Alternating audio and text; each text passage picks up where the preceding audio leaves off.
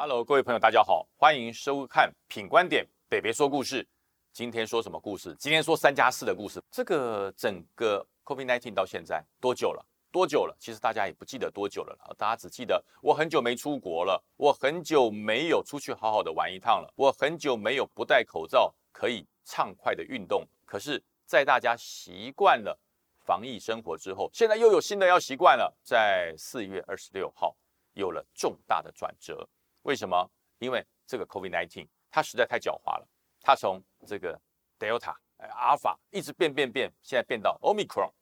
Omicron 是什么样的东西呢？它是一个非常传染力广的一种病毒，它的发病平均时间七十二小时，大概就是三天左右。指挥中心在经过了专家的研讨以后，做了一个重大的决策。可是决策之前，有一个人已经先发布了一个状况，就是苏贞昌院长，他说：“哎，我告诉大家，呃，这个病毒已经有点改变了，我们可能哦要放宽，变成三加四了。”哎，他已经提出来了，二十五号提出来，二十六号。经过专家马拉松式的一个研究，哎，到了四点钟没公布，改到晚上六点钟再来公布。一公布说哦可以啦，我们就是三加四。可是有很多很多的配套，大家要听清楚。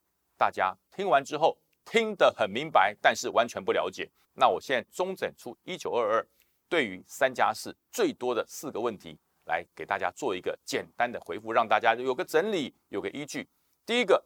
呃，我如果检验 PCR 是阳性，可是我到现在还没有接受到卫生所的通知，我该怎么办？那这个一九二的答复是说，哎，不要担心，你现在留在家里面了哈，然后呃，尽量不要跟家人共用一套卫浴设备，一个人留在一个房间里面，然后呢，呃，不要离开房间，如果可以的话，赶快到就近的卫生所来报告。哎，对，就近，如果就近没有了，那就要坐车。如果没有车呢，那家人就要开车带你去。第二个问题就产生了，那就是说啊，我不是 PCR，我是快筛，我自己快筛，我觉得我好像跟这个确诊者有接触，所以我自己快筛是阳性，快筛是阳性怎么办？不要紧张，不要担心，你哈呃，尽速到附近的医疗院所或是快筛站去快筛 PCR，回家静心的等待 PCR 的结果。但是也是一样，要一人一室，不能跟家人同处一套的卫浴设备。也不可以跟别人同桌用餐，然后就等待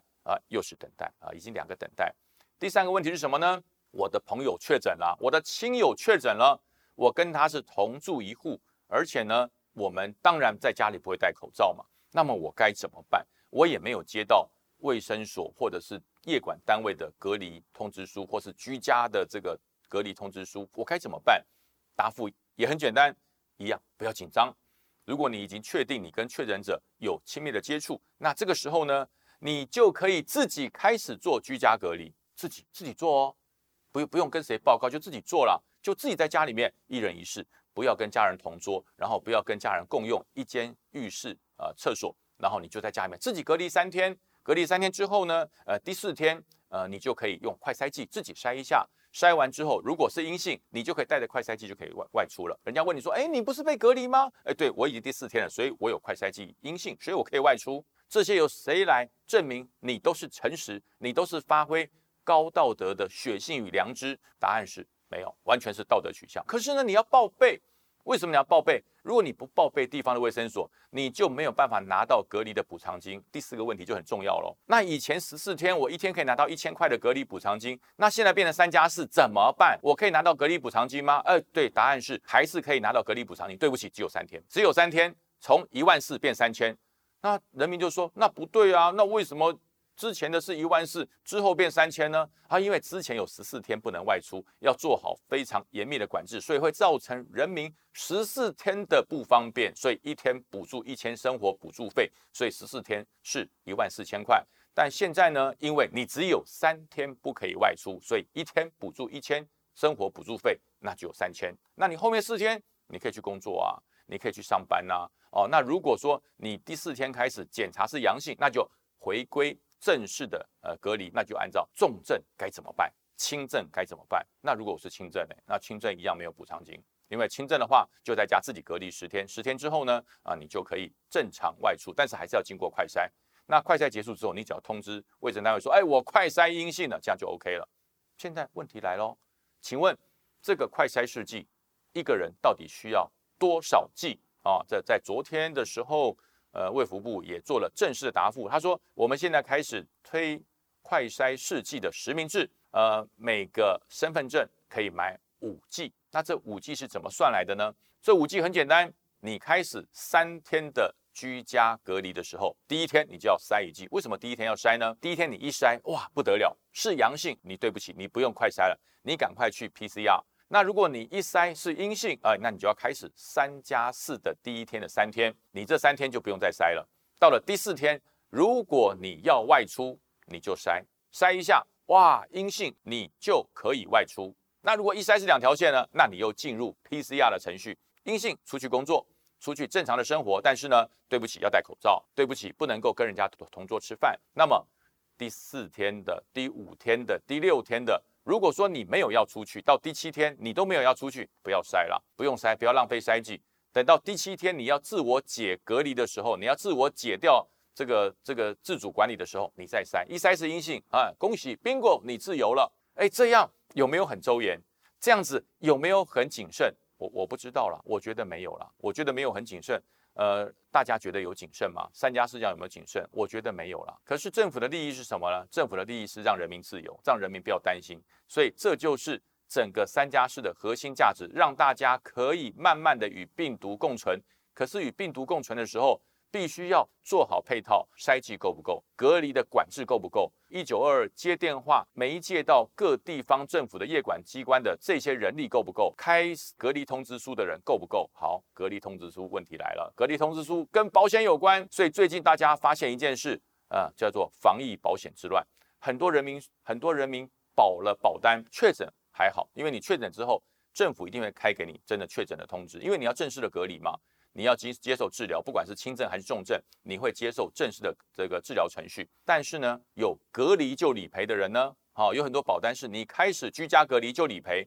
这个居家隔离的证明在哪里？当然是在地方的卫生机关，在地方的快筛站，在地方的检疫站。这些检疫站人手够不够？如果没有办法传给你的话，可能三天居家隔离结束，你还没有收到通知，那么人民就会焦虑会急啊！哎，我保的保险。不管是赔两万、赔五万、赔八万、赔十万，那我已经被隔离了，我被居家隔离了，我可以领理赔啊，我可以去跟保险公司申请理赔。可是你的证书不给我，我怎么办？所以政府要不要做一些调整？你的居家隔离通知书可以采线上申请，由线上来核付。只要我指出人事实地物，我跟确诊者的确我有接触，那你这个居家隔离通知书可不可以用电子的方式直接回传？那这样子可以节约人力。又可以让人民哈不会被这些行政作为而来困扰到。可是呢，那保险公司就有话说了，哎，你不能发的太腐烂呢。你这个居家隔离通知书如果发的太腐烂，我保险公司就破产了。那该怎么办？好，那政府说没有办法，这就是要让人民安心啊。就是因为这样子，所以保险公司开始有好几家保险公司开始说，哎，我这个保单停售，呃，富邦人、富邦产业啊、富邦产险就被人家。呃，反映说你怎么可以停售呢？我已经保了，我才跟你续保，才跟你续约，你马上就跟我说这个续约无效，就产生了纠纷。好，我们就来谈谈看保险的纠纷怎么办。那理赔的纠纷我刚刚讲过了，政府要来协助，因为要让保护不要焦虑啊，要安心。那保险公司会不会焦虑？保险公司也会焦虑，他会赔钱呐，怎么办呢？所以他定定了很多非常严密，防你诈保。我保险，可是我保险单快要到了，我看到我朋友确诊，我看到我朋友被隔离的，都领到保险金了。我也想要领保险金怎么办？我赶快去跟确诊的，哎，来个这个近距离却又很安全的接触，然后有这个事实之后，我就拿到隔离的这个通知书，我就可以拿领到保险金了。这是不行的，这是诈保，因为你不是不经意的发生这个事件，而是刻意为之，这是诈保，这是犯法的哦。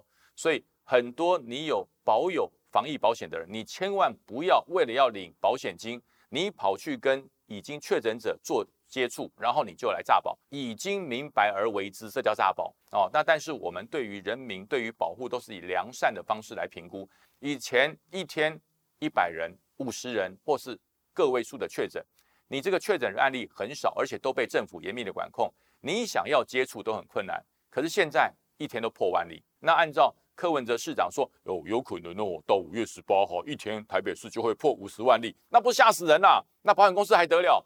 保险公司不赔到赔到连裤子都没得穿了，所以呢，必须要做一些调整。保险公司可不可以调整？可以，保险公司当然可以调整。我是卖商品的，我这个商品卖出来会赔钱，当然可以停卖，但是停止销售是有条件的，就是我在这个事情决策发生之前所卖出去的保单，当然要完全理赔，因为那是商品，那叫做信赖保护原则，不能够卖的时候一个脸，理赔的时候另外一个嘴脸，这是不容许的，金管会会出来制止。所以说，之前所卖的保单，在四月十九号以前卖的保单，一定要继续履行它的合约。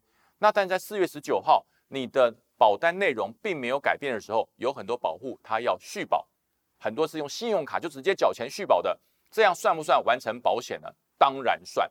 这时候金管会就说，当然算，只要信用卡完成扣款的实质的交易程序，这张保单就生效。你不能说你完成扣款，可是我还没有核定，所以这张保单无效。对不起，这是有瑕疵的。金管会已经正式告诉富邦产险还有相关的保险公司，这是有瑕疵的。那么另外有关于保单要如何停卖呢？我这张保单的内容即将更改。哦，我举个例子来讲，本来是只要隔离赔五万，那现在隔离赔两千或者赔两万，你要不要续保？